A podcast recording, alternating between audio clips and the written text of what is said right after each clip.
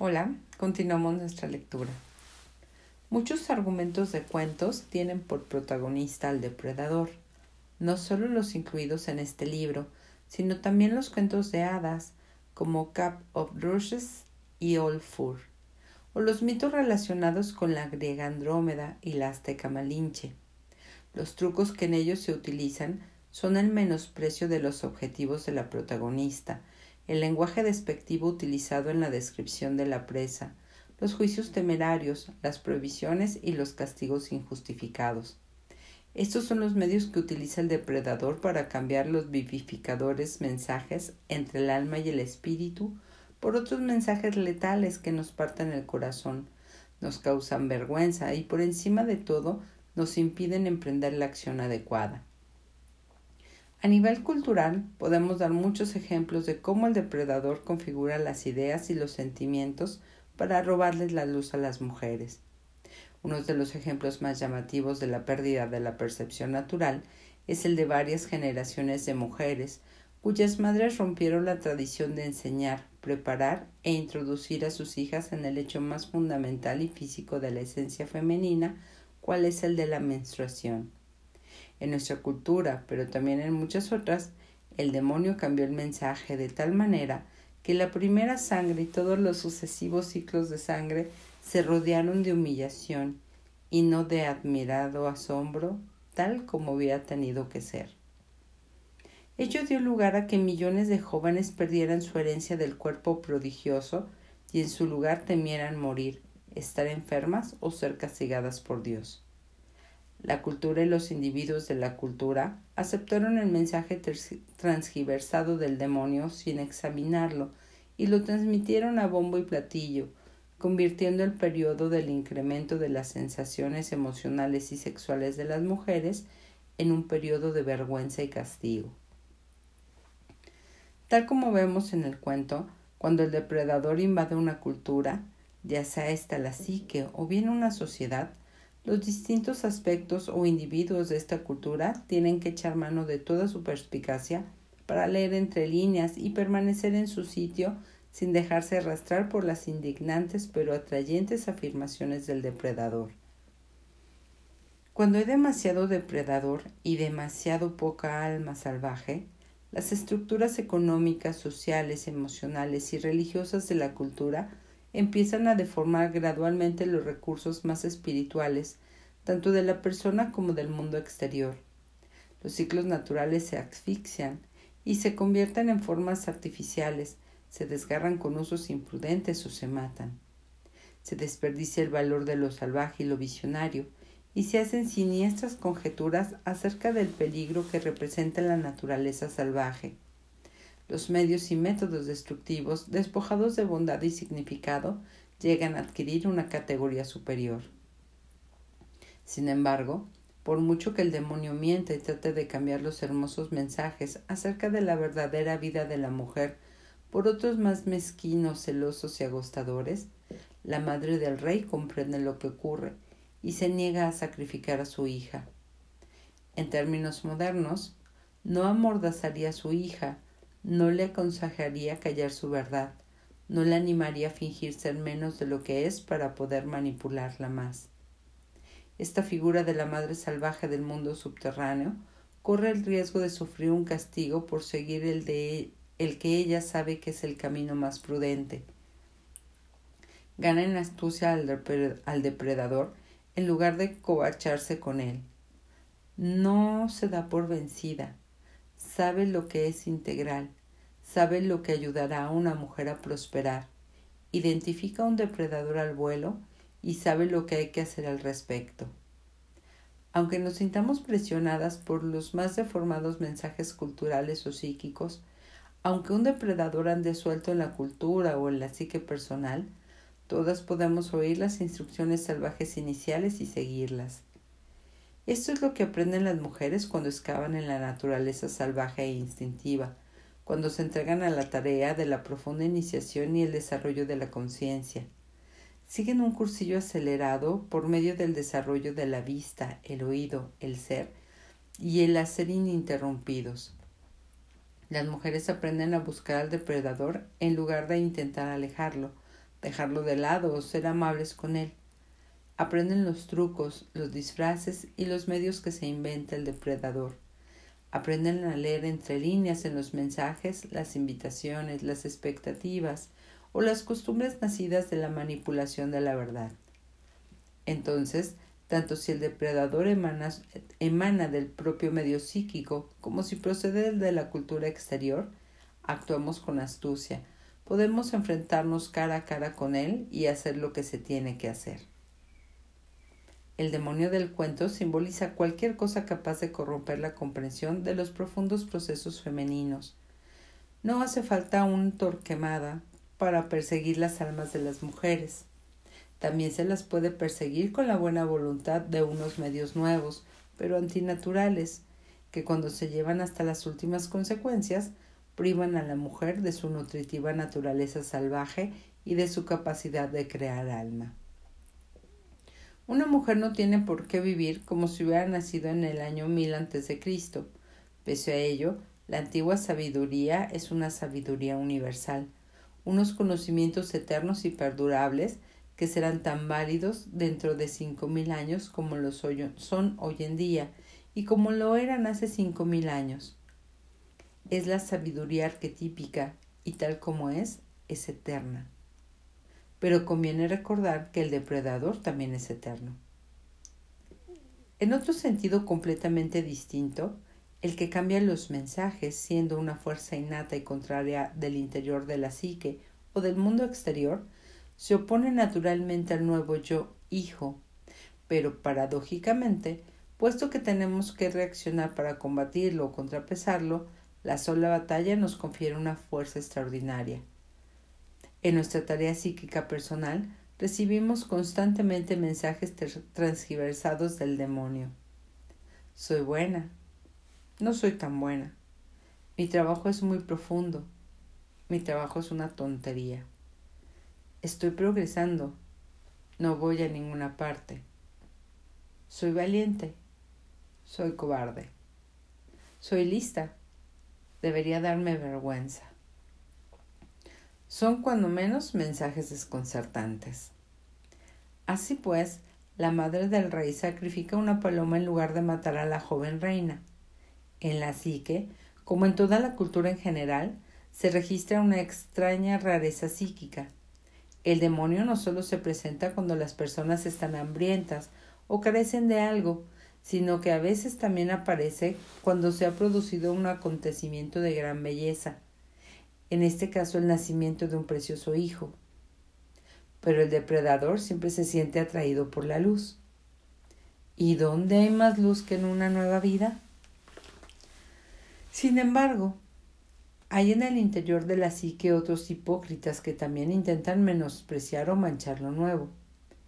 En el proceso femenino de aprendizaje de lo subterráneo, está demostrado que, cuando alguien ha dado a luz algo hermoso en la psique, surge también algo desagradable, aunque sea solo por un instante, algo que está celoso, que carece de comprensión o muestra desdén.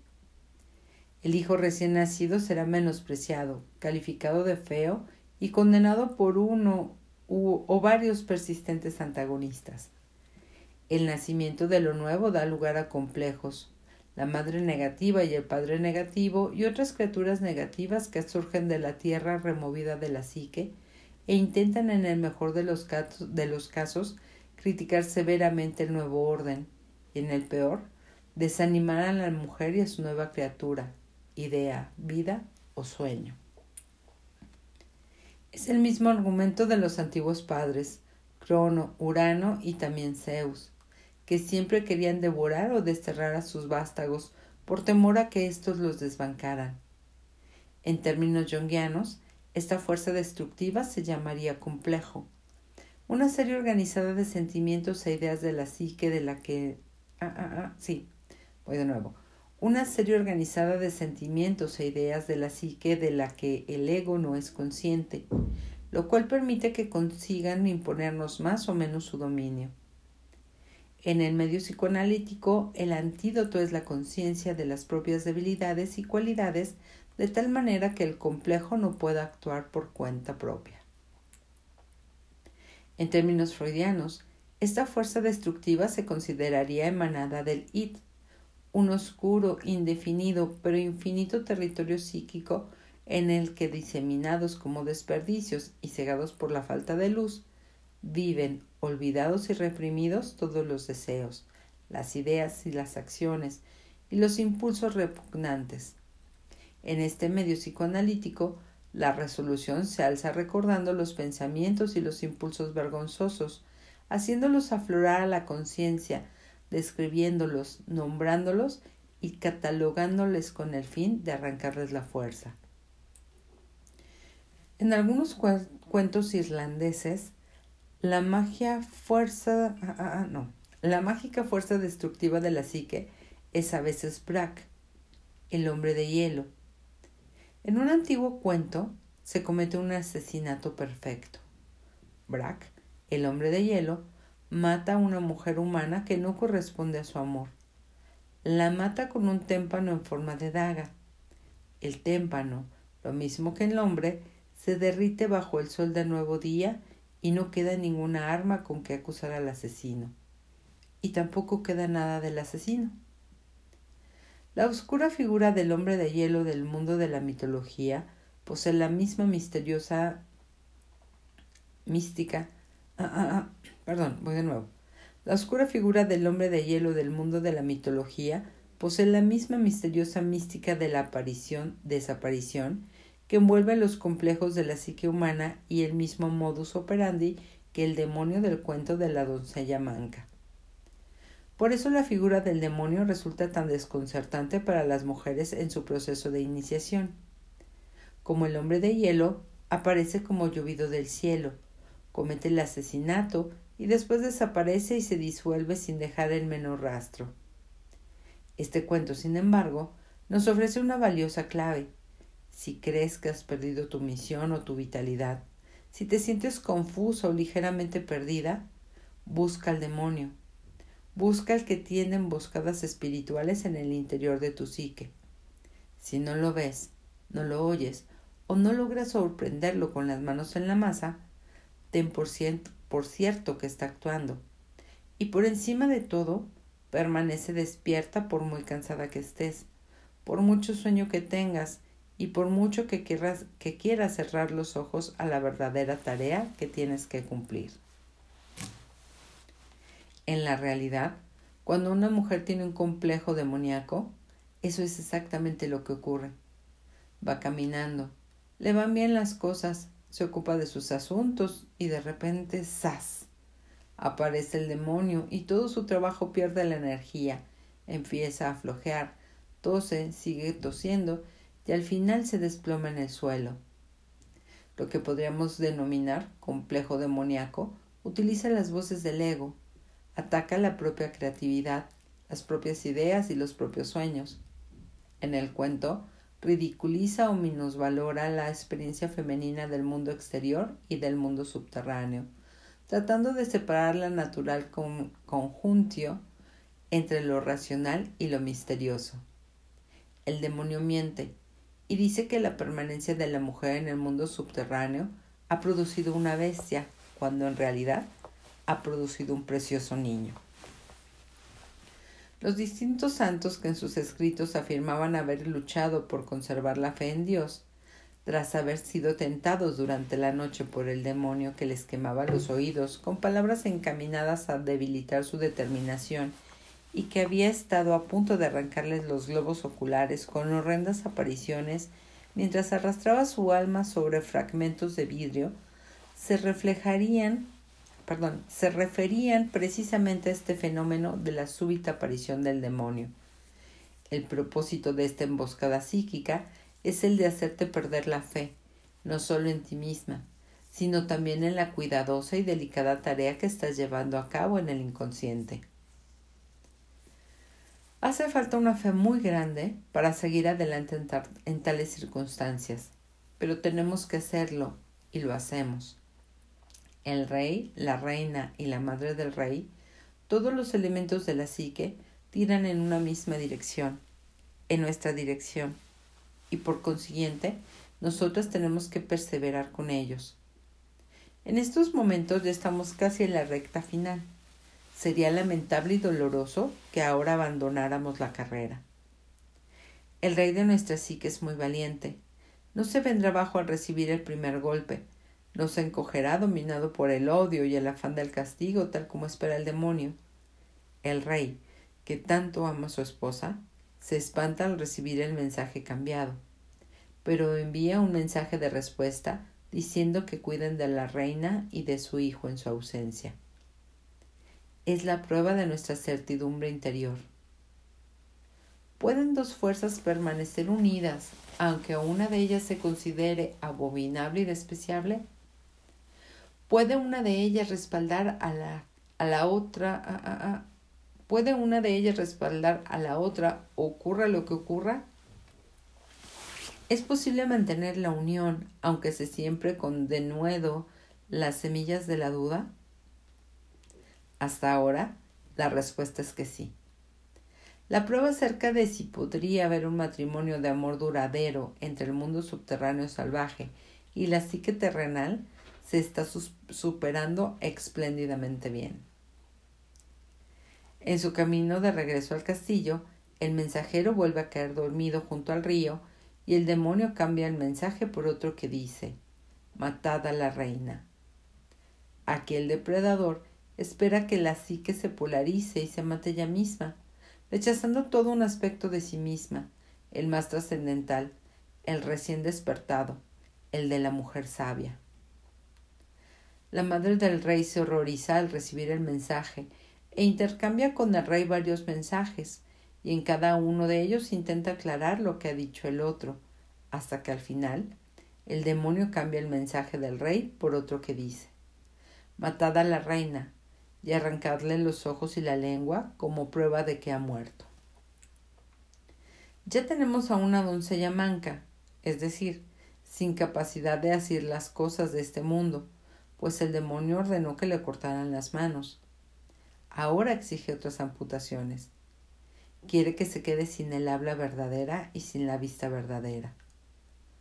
A pesar de tratarse nada menos que del demonio, lo que exige nos hace dudar enormemente, pues lo que él quiere que ocurra es precisamente el regreso de las conductas que han oprimido a las mujeres desde tiempos inmemoriales. Quiere que la doncella obedezca estos mandamientos. No veas la vida tal como es. No comprendas los ciclos de la vida y la muerte. No te esfuerces por ver realizados tus anhelos. No hables de todas estas cosas salvajes. La vieja madre salvaje, simbolizada en la madre del rey, se enoja ante la orden del demonio y dice Esto ya es demasiado. y se niega a cumplirla.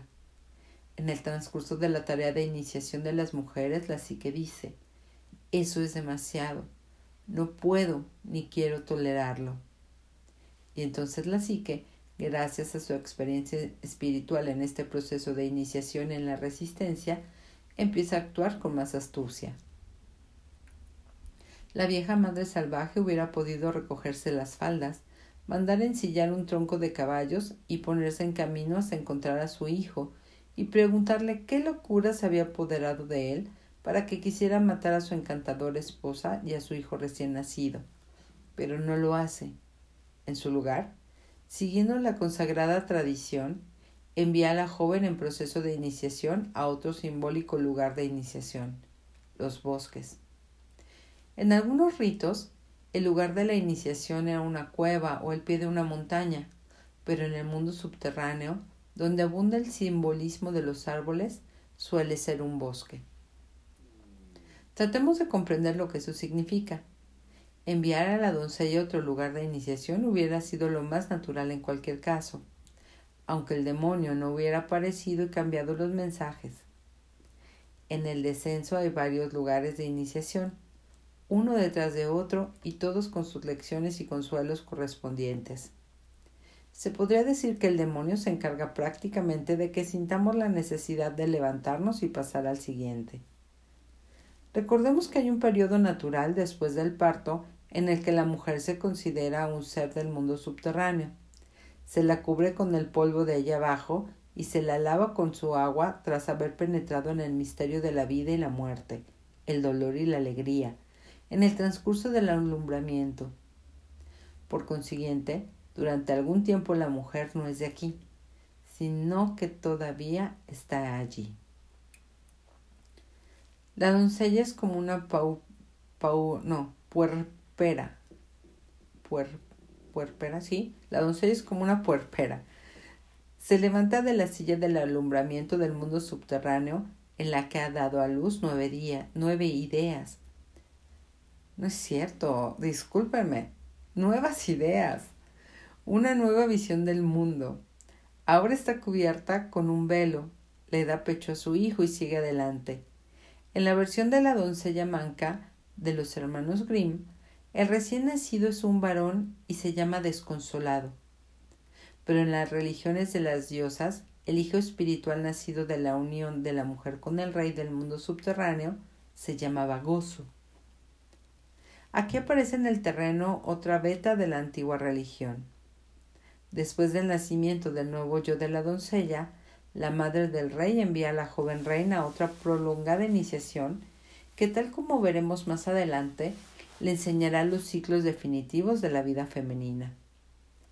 La vieja madre salvaje imparte a la doncella una doble bendición. Ata el hijo a su pecho rebosante de leche para que el yo, hijo, se pueda alimentar o ocurra lo que ocurra. Después, siguiendo la tradición de los antiguos cultos de la diosa, la envuelven unos velos, que son la prenda que viste la diosa cuando emprende una sagrada peregrinación y no desea que la reconozcan o la distraigan en su propósito. En muchas esculturas y muchos bajorrelieves de Grecia se muestra a la que se iniciaba en los ritos eleusinos, cubierta por unos velos a la espera de la siguiente fase de la iniciación. ¿Qué significa el símbolo del velo? indica la diferencia entre el ocultamiento y el disfraz. Se refiere a la necesidad de ser discretas y reservadas para no revelar la propia naturaleza misteriosa y a la necesidad de conservar el eros y el mysterium de la naturaleza salvaje. A veces nos cuesta conservar la nueva energía vital en, en, el interior del crisol de la transformación el tiempo suficiente para que obtengamos algún beneficio. Nos la tenemos que guardar toda para nosotras sin darle al primero que nos la pida o a cualquier inspiración repentina que tengamos, pensando que es lo bueno inclinar el crisol y verter el tesoro de nuestra riqueza espiritual en la boca de otras personas o directamente al suelo. La colocación de un velo sobre algo aumenta el efecto y el sentimiento. Eso lo saben muy bien todas las mujeres. Mi abuela solía utilizar la frase tapar el cuenco con un velo. Quería decir colocar un lienzo blanco sobre un cuenco de masa para que subiera el pan. El velo de la masa de pan y el velo de la psique sirven para lo mismo. En el alma de las mujeres que efectúan el descenso se produce una intensa fermentación. El hecho de encontrarse detrás del velo intensifica la perspicacia mística. Por detrás del velo todos los seres humanos parecen seres brumosos.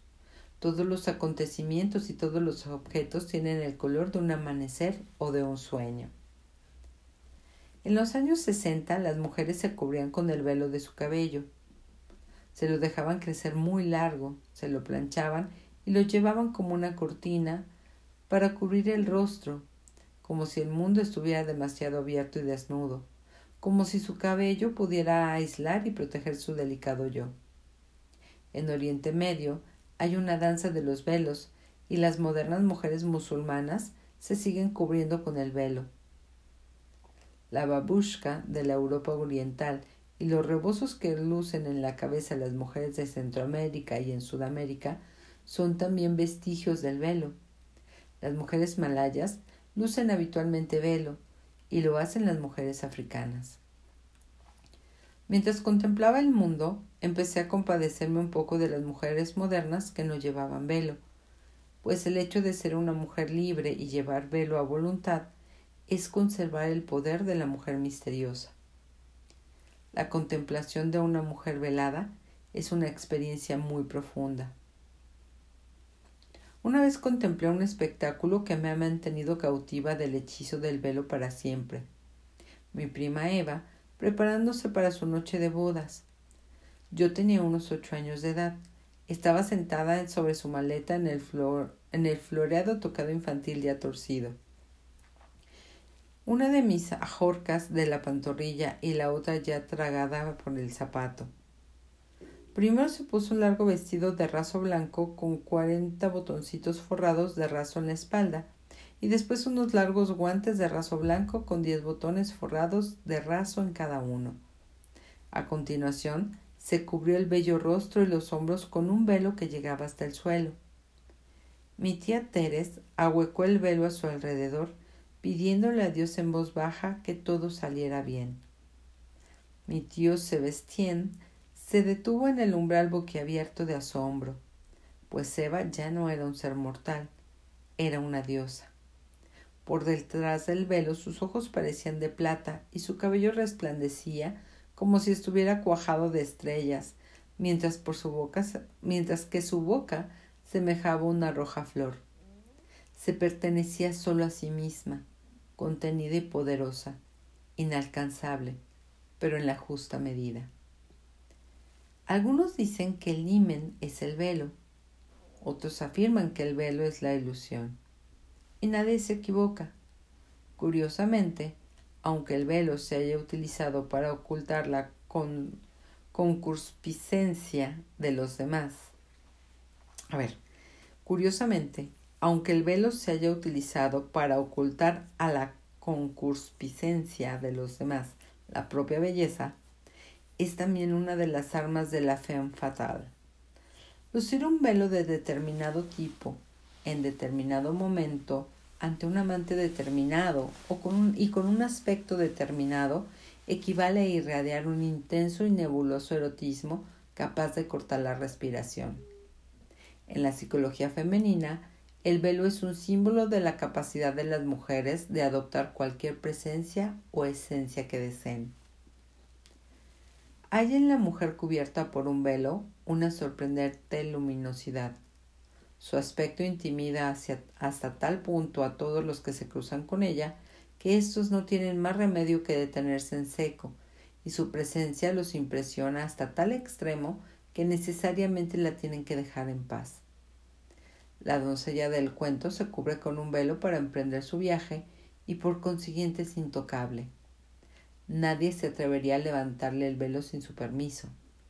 Después de toda la prepotencia del demonio, está protegida una vez más. Las mujeres también pasan por esta transformación. Cuando están cubiertas por el velo, las personas sensatas se guardan mucho de invadir su espacio psíquico.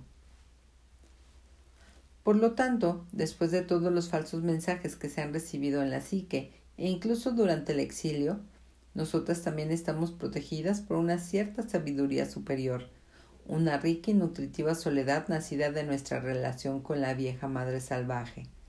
Estamos nuevamente en camino, pero protegidas de todo peligro. El hecho de llevar el velo nos señala como seres pertenecientes a la mujer salvaje. Somos suyas, y a pesar de no ser inalcanzables, nos mantenemos en cierto modo apartadas de la totalidad, de la total inmersión en la vida del mundo exterior. Las diversiones del mundo de arriba no nos deslumbran. Vamos en busca de un lugar, de la patria del inconsciente. De la misma manera que se dice de los árboles frutales en flor que lucen unos preciosos velos, nosotras y la doncella somos ahora unos manzanos floridos que andan en busca del bosque al que pertenecen. La matanza de la sierva era antiguamente un rito de revitalización que solía presidir una anciana, como por ejemplo la madre del rey, pues ésta era la conocedora oficial de los ciclos de la vida y la muerte. El sacrificio de la sierva era un antiguo rito destinado a liberar la dulce pero exuberante energía del animal. Como las mujeres en proceso de descenso, este animal sagrado era un esforzado superviviente de los más fríos y crudos inviernos. Las siervas se consideran muy eficientes en la búsqueda de alimento, el alumbramiento y la capacidad de vivir de acuerdo a los ciclos inherentes a la naturaleza. Es probable que las participantes en dicho ritual pertenecieran a un clan y que el propósito del sacrificio fuera el de instruir a las iniciadas en las cuestiones relacionadas con la muerte, así como el de infundirles las cualidades de la criatura propiamente dicha. Aquí tenemos una vez más un sacrificio, en realidad un doble rubedo, un sacrificio cruento. Primero tenemos el sacrificio de la sierva, el animal sagrado para la antigua estirpe de la mujer salvaje. La matanza de criaturas es una tarea peligrosa, pues varias clases de entes benéficos se desplazan disfrazados de animales. El hecho de matar a uno de ellos fuera del ciclo se consideraba perjudicial para el delicado equilibrio de la naturaleza y daba lugar a un castigo de, de, proporciones míticas. Sin embargo, lo más importante era que la criatura sacrificada era una criatura madre, una hembra, símbolo del cuerpo femenino de la sabiduría. Después, consumiendo la carne de aquella criatura cubriéndose con su pellejo para abrigarse y dejar constancia de la pertenencia al clan, la mujer se convertía en aquella criatura. Se trataba de un ritual sagrado cuyos comienzos se perdían en la noche de los tiempos. Conservar los ojos, las orejas, el hocico, la cornamenta y diversas vísceras equivalían a poseer el poder simbolizado de las distintas funciones agudeza visual, un buen olfato, rapidez de movimientos, fortaleza corporal, el timbre de voz apropiado para llamar a sus congéneres, etc. La segunda rubedo se produce cuando la doncella se, se, separa no sólo de la buena y anciana madre, sino también del rey. Es un periodo en el que nos pide que recordemos que insistamos en tomar el alimento espiritual aunque estemos separadas de las fuerzas que nos han sostenido en el pasado. No podemos permanecer para siempre en el éxtasis de la unión perfecta. En la mayoría de nosotras no es este el camino que se debe seguir. Nuestra misión es más bien la de destetarnos de estas emocionantes fuerzas en determinado momento, pero conservar la conexión consciente con ellas y pasar a la siguiente tarea. Está comprobado que podemos adquirir una fijación con, un aspecto especialmente agradable de la unión psíquica e intentar quedarnos para siempre allí, mamando de la sagrada teta. Eso no significa que el alimento sea destructivo, muy al contrario, el alimento es absolutamente esencial para el viaje y en cantidades considerables, por cierto. De hecho, si este no es suficiente, la buscadora pierde la energía, se suma en la depresión y se convierte en un simple susurro. Pero si nos quedamos en nuestro lugar preferido de la psique, que puede ser exclusivamente el de la belleza o el del arrobamiento, el proceso de la individuación se reduce a un lento y pesado avance. La verdad es que ah, ah, ah, la verdad es que algún día tenemos que abandonar, por lo menos provisionalmente, las sagradas fuerzas que habitan en nuestra psique para que pueda producirse la siguiente fase del proceso.